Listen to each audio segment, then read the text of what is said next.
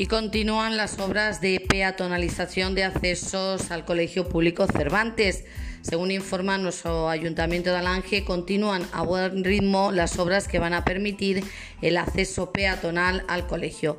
Con ellas se conseguirá separar la circulación de vehículos y peatones en las dos entradas.